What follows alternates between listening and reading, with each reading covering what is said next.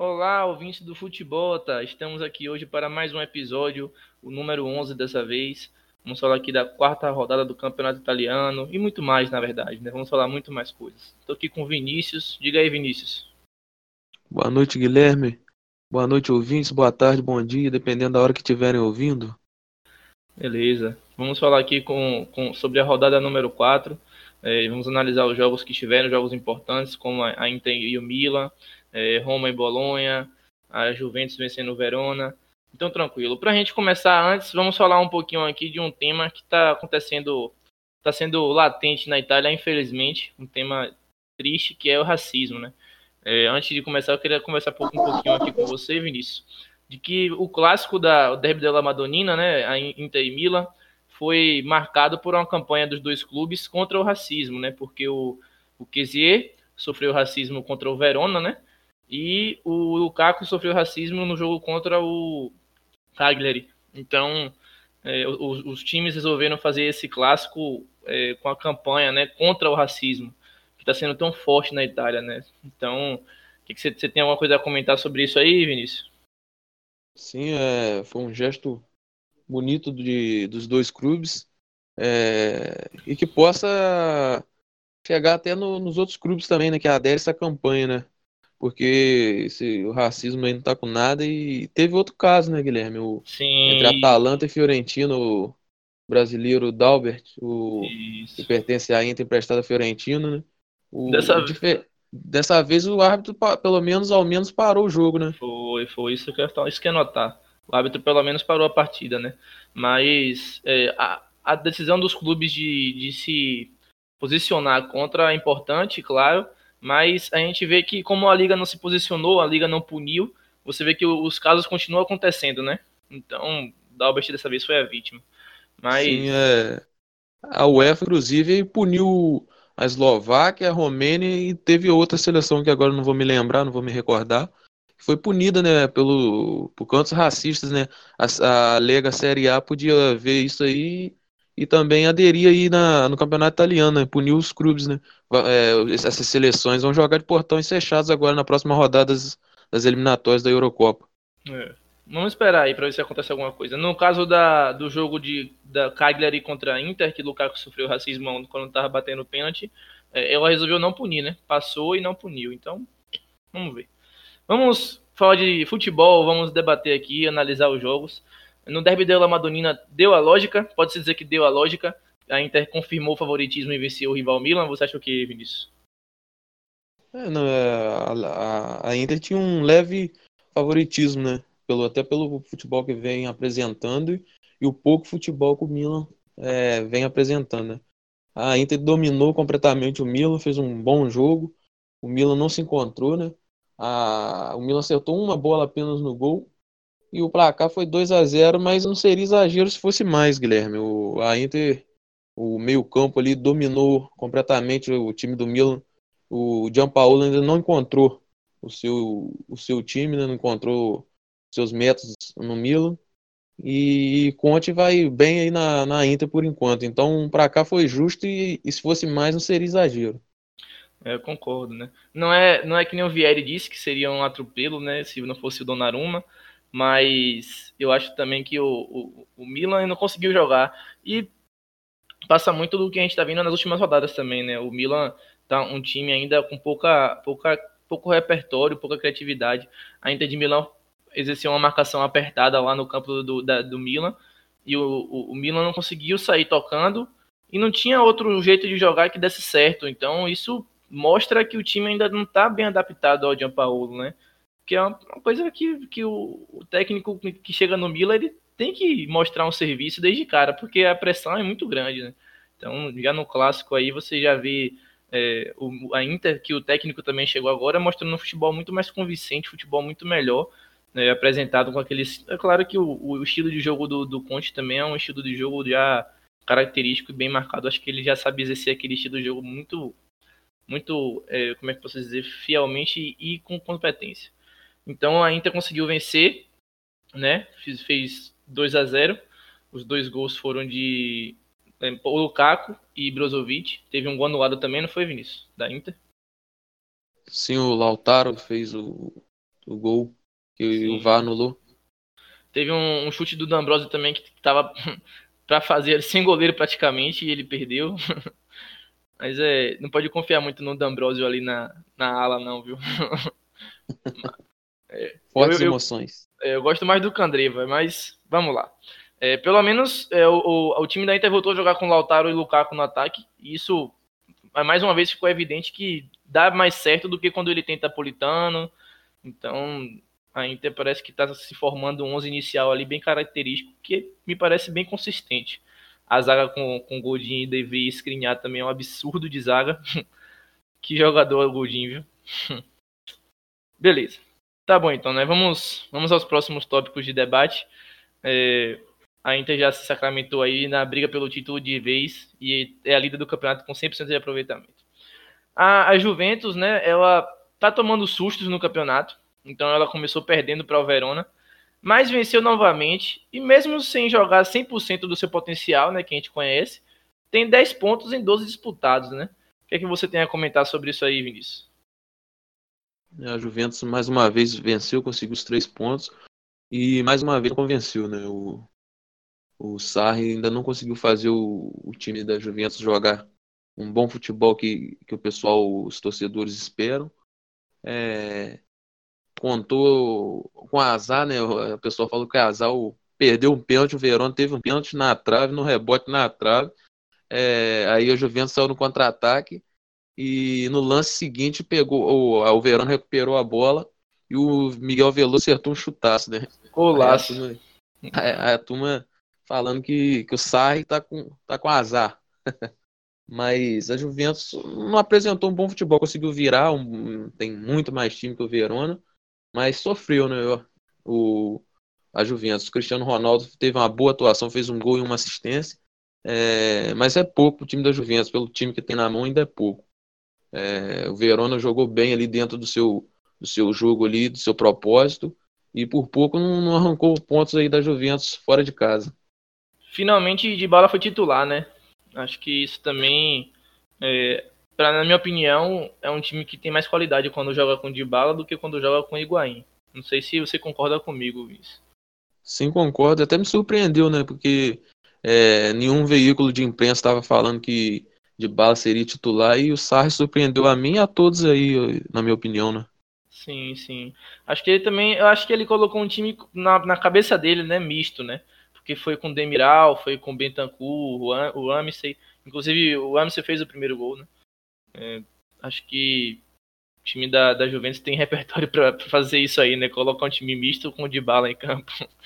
Mas... Eu gostei bastante da, da partida do Demiral. Não sei o que você acha, Guilherme. Eu achei bastante seguro o zagueiro. É, eu também gostei, mas só que eu acho que foi um, é um, uma amostra muito é, frágil, porque, pô, o Juventus jogando em casa contra o Verona, um time que jogou reativamente, né? Então, acho que ainda é pouco para a gente ver dele, né? Mas sim, foi consistente onde quando precisou dele, ele mostrou o serviço. Acho que a Juventus precisa ainda é, mostrar o que, que, que a gente conhece da Juventus, né? De que o Juventus tem como potencial, um time que tem um dos melhores do mundo, um time que tem um elenco que tem.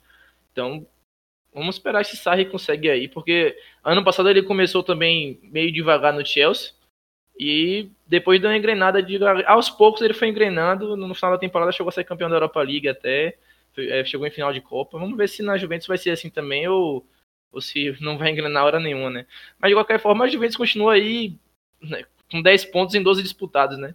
Mesmo assim jogando Sim. jogando sem estar tá exercendo 100% do seu do que você pode jogar. Tá aí segundo colocado com 10 pontos. E vale ressaltar que ele ficou também, pelo menos umas duas semanas fora por, pela pneumonia, né? O Sarri. Sim, sim, sim. É que a volta dele também não mudou muita coisa, não. Mas vamos falar agora da Roma e Bolonha, que foi outro jogo destacado por a gente. É, a, o Bolonha era a sensação do campeonato, né? Dessa vez o, o Mihailovic não ficou no banco de reservas, e eu tinha dito isso para você que isso poderia fazer a diferença. Inclusive, no palpitaço da rodada eu falei que a Roma ia vencer, surpreender e vencer, na minha opinião, e realmente venceu com o gol aos 93 ali do Diego de Zico. É, a Roma e Bolonha fizeram um duelo equilibrado, né, com esse gol de Diego no final, para coroar talvez um bom momento do time de Paulo Fonseca, né, o time da Roma. que, que você tem a dizer sobre isso aí, Vinícius? É, a Roma venceu no fim, como você disse. Um bom jogo de ambas, ambas as partes. Bolonha não abriu mão do jogo, assim como a Roma. É, os gols saíram no segundo tempo com duas bolas paradas, um golaço de falta do Kolarov para a Roma e o Sansone empatou de pênalti. É, a Roma variou bastante ali. Eu gostei mais uma vez da, da partida do Pellegrini, que até deu assistência para o gol do Dzeko no, no fim. É, para mim foi o grande destaque ali, positivo ali da Roma. E o Mancini foi o, o destaque negativo, né? Fez uma partida, na minha opinião, ruim, para coroar negativamente, ainda foi expulso, deixando a Roma com 10. Poderia ter complicado o time, o time da capital, né? É, o Bolonha, o Bolonha tá bem treinado ali, apesar do, do Mihailovic é, não tá sempre ali no, no clube mas parece que tá, a força do Mihailovic está no, no, time, né? Eu tô gostando bastante do Bolonha, né? O empate seria. Foi bom para a Roma a vitória, mas o empate também não seria nenhuma injustiça, né? Pelo que apresentou os dois times. Acho que seria mais justo, inclusive, né? Sim, com certeza. Bolonha jogou muito bem. Eu tava falando que o Milan, tem, o Milan de Gianpaolo não tem repertório. Tava, sofreu a pressão da Inter de Milão e não conseguiu jogar de outra forma bem, não conseguiu executar bem outra proposta de jogo. Já o Bolonha dá aula disso aí, né? Em um momento do jogo, a Roma exercia um volume maior e o Bolonha saia nos contra-ataques. Em dado momento do jogo, o Bolonha começava a ter mais posse de bola, começava a marcar no campo adversário, começava a jogar com um time totalmente. Parecia que era dois times em dois momentos do jogo, entendeu? Então, é, claro, o Mihailovic está mais tempo lá, mas enfim, nem no, nem no banco de reserva ele estava, né? Mas ele. Foi um, jogo, ali... foi um jogo de duelo tático, né? Um jogo Bastante. muito bom da gente se ver, né? Bastante, bastante. Apesar de que a Roma jogou mais no, naquele estilo mesmo dela ofensivo, de posse, né, de troca de bola, mas é, foi um jogo de, de, Foi um jogo, vou dizer, foi um jogo meio chato, meio emperrado, mas é, taticamente foi um duelo bem interessante. É, o Bolonha, dois gols de bola parada, né? O gol de pênalti ali, um pênalti besta. O cara entrou na área em velocidade e foi derrubado. E o, a falta do Kolarov, o Kolarov é sensacional batendo falta, vou te dizer, viu? A Roma não tinha um batedor de falta assim, talvez desde de, de Totti, e olha que eu não quero nem fazer essa comparação. Mas Kolarov, obrigado ao Lázaro aí. É, o gol no final foi de Dzeko ali, né? O, o, o, movimento, a movimentação de Dzeko naquele gol ali é sensacional. Ele, ele dá dois passos para frente e aí o atacante, o zagueiro vai junto com ele e aí ele depois recua para trás para ficar livre e o Lourenço bota na cabeça dele, né, o Pellegrini. Mais uma partida sensacional do Pellegrini. O que eu questiono do, da escalação do time da Bolonha é o Palácio no banco, né, Vinícius? É, o Palácio foi o grande destaque na rodada passada, né, jogou demais.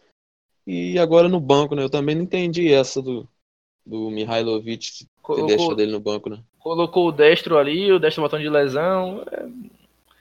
Mas a gente não pode nem criticar muito o Mihailovic, né? Tá tão bem o time dele e, e joga tão bem taticamente falando, então vamos lá. Mas eu acho que o Palácio deveria ser titular. Com certeza. Vamos, vamos falar dos próximos, os outros jogos que a gente tem para falar aqui. É, vamos destacamos, né, na, na, rodada também o jogo da Atalanta e Viola, que foi 2 a 2 Você quer comentar uma coisa aí? O destaque que o Ribéry marcou seu primeiro gol, né? Belo é, gol, vem, inclusive. Vem, é, bonito gol, vem se entendendo bem ali com o Chiesa é, abriu 2 a 0 a Fiorentina e recuou, né? A Atalanta foi para cima, empatou no finzinho com um gol de castanha. Antes o Ilicic tinha diminuído, né? É, escapou a primeira vitória do, da Fiorentina. E a Fiorentina, um dado interessante negativamente para a Fiorentina, que desde 17 de fevereiro que a Fiorentina não vence, né? Pelo, pela Série A, pela Série A. E, e... são oito, são oito empates Opa. e dez derrotas nesse, nesse período. É, o, o, a Fiorentina tinha tudo para vencer, abriu 2 a 0 a gente falou, é, agora vai. E, pô, aos 40 e, e aos 40 não, aos 39, né? O Ilicic fez o primeiro e o, ao 90 mais 5 o Castanha fez o segundo. Inclusive. É interessante que aos, aos 90 mais um ali, né? 46 e... segundo tempo, teve um gol, o VAR anulou. Isso que Aí eu ia falar. Pessoal, o pessoal comemorando, agora vai, o pessoal até lá no Twitter, e graças a Deus anulou. Aí quando vê, quando vê, gol de novo. É, não tá fácil torcer pra viola, não. Não tá, não. É, Pedro vem aí, pô. Pedro vai estrear aí. É, você, você tá bem sintonizado comigo aí. Eu tô pensando, você tá falando. É. O, tem gente que tá falando que o Montella, inclusive, vai cair por causa dessa sequência aí, mas eu acho que o, a, a Fiorentina tá jogando bem. Não tá. Né, não tá vencendo por uma questão de. Acho que. Detalhe, né? É, sabe? Eu acho que o futebol tem essas coisas, né? Mas eu acho que. É, a gente vai falar da próxima rodada e eu talvez coloque a Fiorentina vencendo aí. Vamos lá. O outro jogo que tem também foi Leite e Napoli, né? O Leite tomou 4x1 do Napoli. Tem uma coisa a falar aí? O destaque o, o espanhol Lorente, né? Chegou há pouco tempo e já, já marcou dois gols aí. É, que é domingo, isso, é um grande destaque ali, o Fernando Lorente. Jogando muito. Eu diria que ele tá jogando que ele não jogou na Juventus. É verdade, é o começo animador, né? É. E olha que acho que ele vem para ser banco, né? Agora o o Ancelotti botou o Milik e o Lorente juntos ali. Eu gostei também dessa formação. Sim, mas com o time todo titular, ele, ele o Ancelotti poupou, né? Poupou é. o Mertens. Uhum. Mas eu, eu não me surpreende dele, dele entrar com o Lorente de titular e o Milik na reserva, não, né? Ele tá, é, começou muito bem o Lorente a, a temporada. É. Tem peças boas ali na frente, né? Tem, ainda tem o Lozano, ainda tem o, o Mertens. Então, tem um bom elenco pela frente, pela, na mão, e, e o Ancelotti sabe, sabe treinar bem. Eu, eu gosto do Ancelotti. Tá bom. O Lazio fez 2x0 no, no, Parma. Diga aí. É, o Lazio, mais uma vez, teve uma boa atuação. 2x0 foi mentiroso, na minha opinião, que podia ser um, podia ser um, um pra cá elástico, né? Lazio é, cansou e abusou de perder gol. O Imóvel marcou mais um, é o, o, destaque ali. O Luiz Alberto também, mais uma boa partida, assim como o Savic, fez uma boa partida também, na minha opinião. E o Imóvel que foi substituído ao 18 segundo tempo, saiu bravo, saiu chutando as coisas, saiu jogando a munhequeira para longe. Mas depois ele pediu desculpa no Instagram, falando que ah, no calor do jogo a gente faz coisas sem pensar, mas peço desculpa ao meu técnico e à torcida, e meus colegas e tal. Deu uma declaração depois ali. Tá querendo ser artilheiro o Immobile, né? É, queria mais gol. Tava, tava bem na partida, eu entendi também porque o Inzaghi tirou ele. Mas é, voltando à partida, o, Parma não incomodou a, Lazio. Teve apenas um chute a gol, é, em direção do gol. Fora isso, só tem o Lazio. 2 a 0 foi pouco. É, eu tô com medo do, desse Parma. O Parma não tá me convencendo muito bem, não. Mas vamos lá, não vamos analisar o Parma, não. Vamos seguir direto que o tempo tá correndo. A Sampdoria fez 1 a 0 no Torino. Finalmente, diga aí esse jogo aí. É, primeira vitória aí da, da Sampdoria, um gol solitário do Manolo Gabiadini. Dessa vez com a Ararela, você acabou os, super, os, os super poderes dele, não, não marcou um gol de pênalti e não marcou mais, né? Sim, é, sim. Mas a, ah, foi importante essa vitória, a Sampdoria já tirou o peso da, assim como de Francisco, né, tirou o peso das costas da primeira vitória ali, né? Foi. Vai enfrentar Mas, agora depois a gente vai falar, vai enfrentar a Fiorentina, os dois últimos Sim. colocados, né? A gente falou, né, que era perigoso confiar no, no Quagarela para fazer uma temporada como o principal jogador de ataque ali, né? Fosse o Antônio Sim, é... Eu acho que pegou nisso, né, no, no mercado, né? Tinha que ter pelo menos centroavante ali, né? Porque a idade chega para todo mundo e o Quararela não é diferente, né? Fez uma, uma, uma temporada espetacular a temporada passada, mas depender dele de novo mais uma temporada espetacular é, é demais, né? Não desmerecendo, é. né? A gente ainda pode engrenar ainda, mas a tendência é ele não conseguir é, repetir essa temporada mágica. Pois é. Acho que a, além do, do placar né, mínimo, pra, para além disso, acho que a Sampdoria conseguiu finalmente fazer uma boa partida. Acho que ela jogou bem. É, o, o, o, o Di Francesco optou por um estilo de jogo mais reativo. Acho que ele foi para aquela coisa assim, né? Já pedi tantos jogos que agora eu vou tentar jogar mais reativamente. E deu certo, pelo menos em termos de resultado, venceu o Torino, que está oscilando ainda no campeonato. Né? O Torino não consegue se encontrar ainda com um equilíbrio, uma estabilidade de, de bons resultados. Tá bom. É, vamos ao nosso palpitaço da rodada. Esses foram os outros jogos aí destacados por nós. O palpitaço da rodada na próxima rodada, quinta rodada do Campeonato Italiano. É, vamos a, a Roma e Atalanta. Diga aí. Roma vence, vence a Atalanta em, no, no Olímpico, Guilherme. Eu acho que vence também. Roma vem de uma, uma crescente aí. A Atalanta ainda não se encontrou ainda na temporada, ainda oscila. Cheio de altos e baixos, né? É isso. Tá. É, é gol no final do, do, do jogo, toda rodada. É, e muitos gols, né? Pessoal que É. gosta de gol tem que ver o Atalanta jogando, né? Tanto a favor, tanto contra. né? O, o pessoal que aposta também pode jogar aí na, nas casas de É, apoio. o, mais, o mais gol, né? É. Ah, Inter, Inter e Lazio. É, a Lazio não vai aguentar a Inter, não. Lá no, no Meazza, no Giuseppe Meazza, a Inter ganha. Olha, pra mim vai ser empate esse jogo. Acho que a Lazio tem potencial pra complicar as coisas pra Inter. O Torino e Milan. Eu acho que pelo futebol, os dois, é, o, a- o Torino começou bem o campeonato, mas oscilou depois, né? E o Milan ainda não se reencontrou. Então, acho que o Torino vai vencer esse jogo aí, em casa. É, eu acho que o Torino vence também, viu?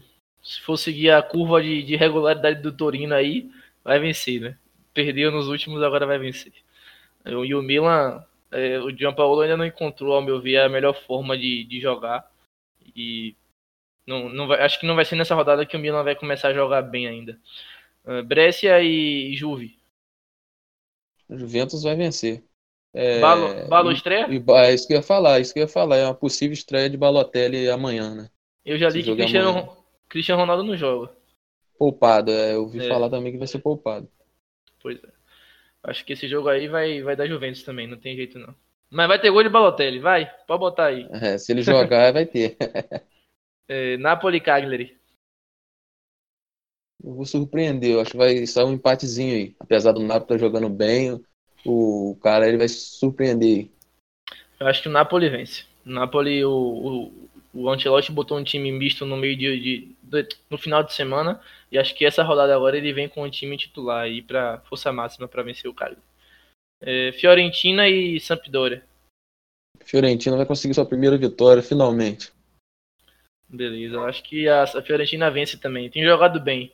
E a Sampdoria, por mais que tenha encontrado um, um estilo de jogo para jogar reativamente, que deu certo, acho que contra a Fiorentina não vai dar certo, não. Eu acho. Eu acho. Beleza. Então, esses foram aí os nossos palpites para a rodada que vem, a quinta rodada.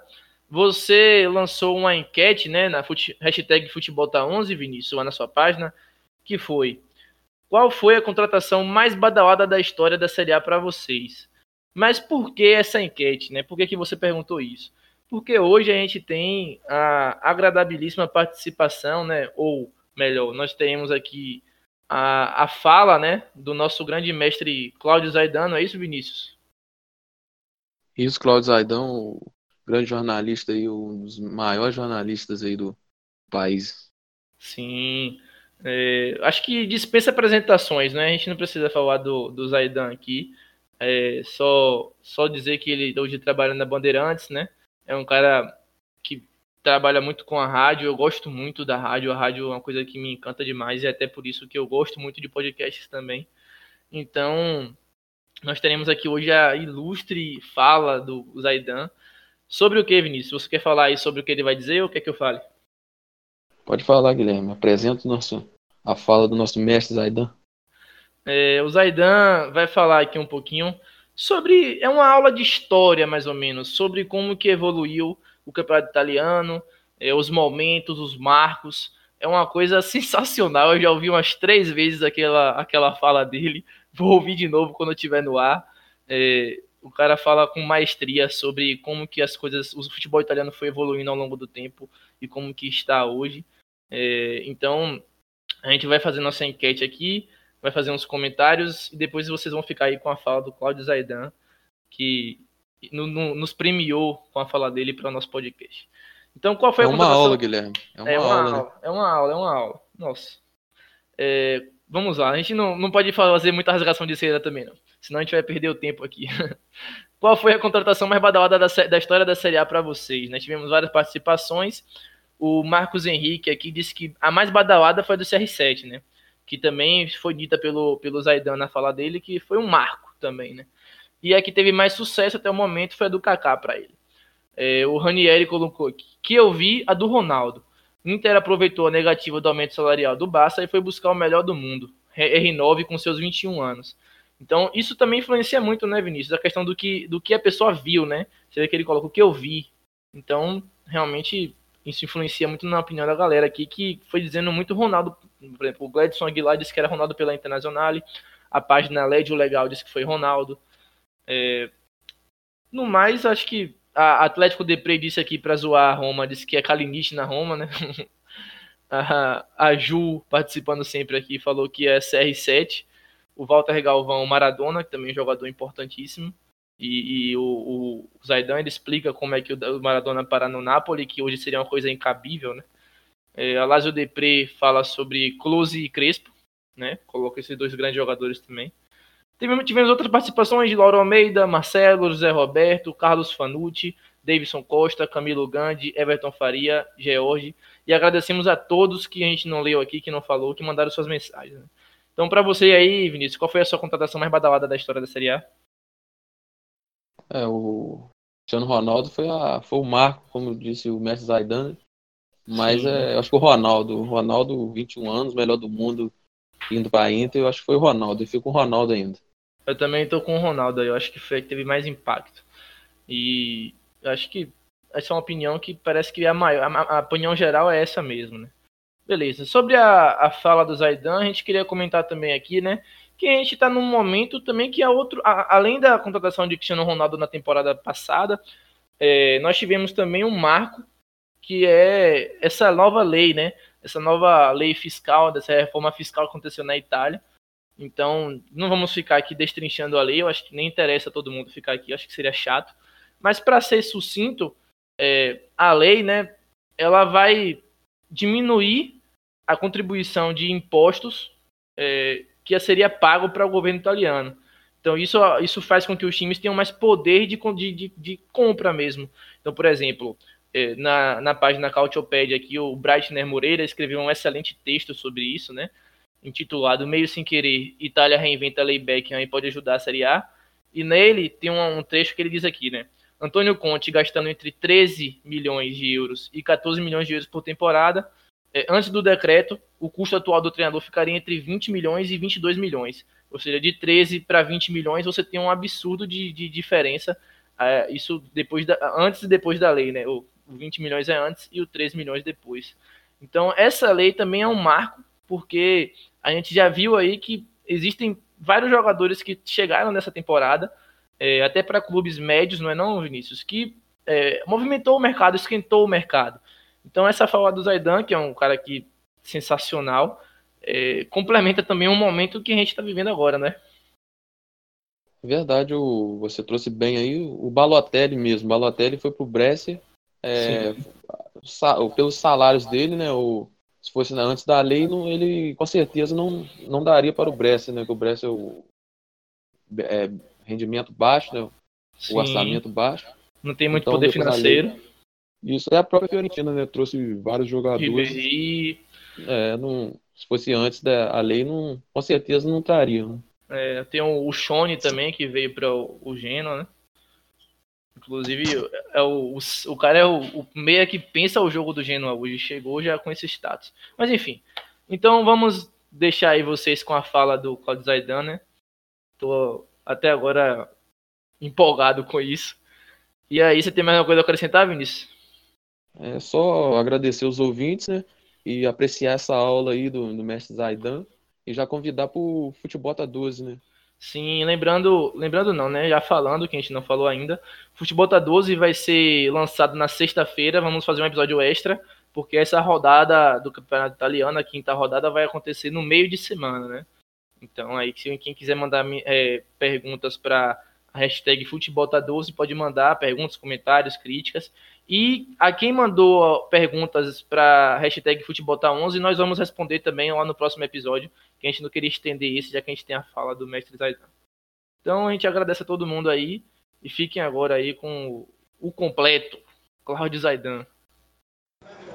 Não foi só o campeonato italiano que passou por mudanças importantes.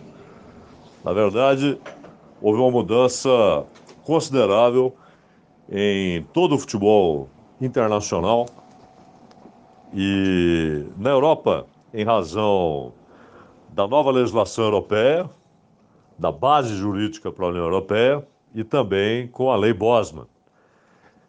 Então, é claro que há diferenças no que acontecia no futebol italiano nos anos 80 até anos 90 e o que acontece hoje.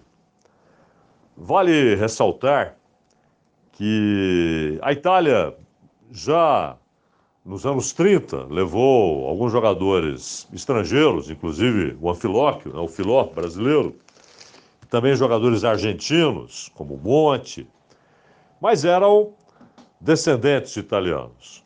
Mas nos anos 50, no pós-guerra, a Itália levou um número considerável de estrangeiros, inclusive brasileiros. O Mazola, o Dino Sani, o Jair da Costa, o Vinícius, jogadores que foram para o futebol italiano, Sormani, e se deram muito bem na Itália. E levaram, claro, jogadores de outros países. Né? Há um divisor de águas que é a derrota da Itália para a Coreia do Norte na Copa de 66. A Coreia venceu por 1 a 0, talvez o mais surpreendente resultado da história das Copas, mais até do que a vitória dos Estados Unidos sobre a Inglaterra em 1950. A vitória da Coreia do Norte sobre a Itália em 66 provocou muitas reflexões, é claro, nem poderia ser diferente, no futebol italiano. E eles decidiram então fechar as fronteiras. Na verdade, os jogadores estrangeiros que já estavam na Itália continuaram. É, no entanto, a Itália parou de importar jogadores, fechou o seu mercado e não por isso exatamente, né? mas o fato de a Itália, dois anos depois, em 68, ter sido campeã europeia e em 70 ter sido vice-campeã do mundo, a famosa, antológica decisão entre Brasil e Itália em 70, quando o Brasil venceu por 4 a 1. Aliás, abro parênteses aqui para dizer que aquela seleção brasileira foi a melhor seleção que eu vi na vida, a de 70. Mas a Itália continuou tendo bons resultados em 78, disputou terceiro lugar, de novo com o Brasil, em 82 foi campeã. Mas já no final dos anos 70, há a decisão de reabrir o mercado. E Paulo Roberto Falcão acabou sendo um nome que marcou a reabertura do mercado italiano. Depois levaram Toninho Cerezo, Zico, e foram buscar Platini, Maradona, craques extraordinários, porém havia uma seleção muito grande, porque havia um limite de estrangeiros. Né? E é claro que europeus eram considerados europeus não italianos, eram considerados estrangeiros na Itália. Então, holandeses eram contabilizados entre os estrangeiros, alemães e assim por diante. E todo mundo se lembra da, da equipe do Milan com os três holandeses, né? O Rijkaard, o Gullit e o Van Basten. A Inter com os três alemães. E o Napoli, que havia levado o Maradona, posteriormente levou Careca e Alemão. E alguns conseguiram marcas extraordinárias, caso do Falcão. A Roma não era campeã desde o início dos anos 40 e foi campeã com o Falcão. Mais do que isso, foi para a decisão da Liga dos Campeões com o Paulo Roberto Falcão. Então ele entrou para a história da Roma Assim como lá nos anos 50, o Julinho Botelho entrou para a história da Fiorentina, dando um título italiano para a Fiorentina. Então, no geral, eles levavam craques de primeira linha, jogadores que já haviam sido provados em competições em seus países e também competições internacionais. Né? E o Maradona não precisa dizer que é, obviamente, o mais importante jogador da história do Napoli, isso é claro. O Napoli não ganhou nenhum campeonato italiano antes do Maradona e nenhum depois. Né? Aliás, o primeiro ele ainda não tinha companhia de careca alemão, mas o time do Napoli era muito bom. Mas o fato é que naquele momento o investimento no futebol italiano era muito pesado, era muito forte. E o campeonato italiano era visto como o melhor do planeta, por ter dois times, duas seleções em Milão, Inter e Milan, e por ter o Maradona brilhando no, no Napoli. Além da Juventus, claro, que é sempre muito forte, não é? E a Juventus que havia levado Platini e Boniek, outro craque, né, um jogador polonês que brilhou na Copa de 82. O fato é que a, a, a União Europeia muda tudo isso. E a lei Bosman, particularmente. Né? Mas a, a, a base jurídica da União Europeia, obviamente, impede que um trabalhador holandês seja considerado estrangeiro na Itália, na Alemanha ou na Espanha. E isso vale para o futebol, é claro. Então, os clubes endinheirados, e, paralelamente surgiu o fenômeno dos investimentos vindos da Rússia e também do Oriente Próximo, né? com bilionários comprando clubes na Europa e com dinheiro suficiente para montar verdadeiras seleções. Porque aquele limite de estrangeiros, então se podia ter dois, três estrangeiros, hoje você pode manter esse limite, só que outros europeus não são considerados estrangeiros. Então, clubes muito ricos, como o Real Madrid, como o Barcelona, como Bayern e o Liverpool, que resolveu seus problemas financeiros e voltou a investir, e claro, os novos ricos, né? Ah, como o Chelsea e posteriormente o Manchester City e o Paris Saint-Germain, passaram a montar verdadeiras seleções. Então hoje seria muito difícil o Zico ir para o Udinese, o Maradona ir para o Napoli. Provavelmente, jogadores desse nível estaria nos clubes de ponta do futebol europeu. Né? Então é outra realidade. O futebol italiano perdeu espaço, é, até porque a Espanha sempre foi importadora, mas com essa possibilidade de importar muitos estrangeiros, Real Madrid e Barcelona investiram pesado, além do que aconteceu paralelamente no Barcelona, de formar uma geração espetacular, né? formada ali, na sua base, com Xavi, Iniesta, uh, Messi, além de Piquet e Fábricas, que foram emprestados e voltaram tal. Uh, mas o fato é que o futebol italiano, uh, e com o crescimento extraordinário do campeonato inglês, que hoje é o melhor do mundo, sem dúvida, mas o, o campeonato italiano perdeu a sua condição anterior de ser observado, visto como o melhor do mundo. Hoje não é o melhor do mundo mas volta a ser, aliás, nos últimos anos, né, um campeonato muito importante, com ótimos jogadores. A ida do Cristiano Ronaldo, claro, é um marco. Né? E mesmo essa sequência de títulos da Juventus não esvazia o campeonato italiano. Mesmo com a Juventus entrando claramente como favorita, todo mundo percebe que o Milan e a Inter voltam a investir, precisam só fazer ajustes no investimento que fazem, contratar melhor a Fiorentina, vejam, voltou a investir bastante.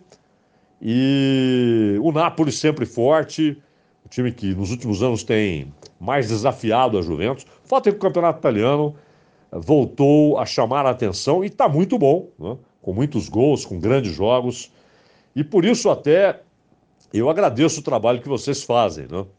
Você, Vinícius, você, Guilherme, nos mantém aí muito bem informados, vocês fazem análises fantásticas, pertinentes a respeito não só do campeonato italiano, mas também da seleção italiana. Parabéns pelo trabalho, continuem fazendo esse trabalho brilhante, que é muito importante para todos nós que somos leitores e agora ouvintes também do trabalho de vocês. Muito obrigado, obrigado pelo convite e repito, parabéns por tudo que vocês têm feito aí. Bom trabalho. Fiquem com Deus.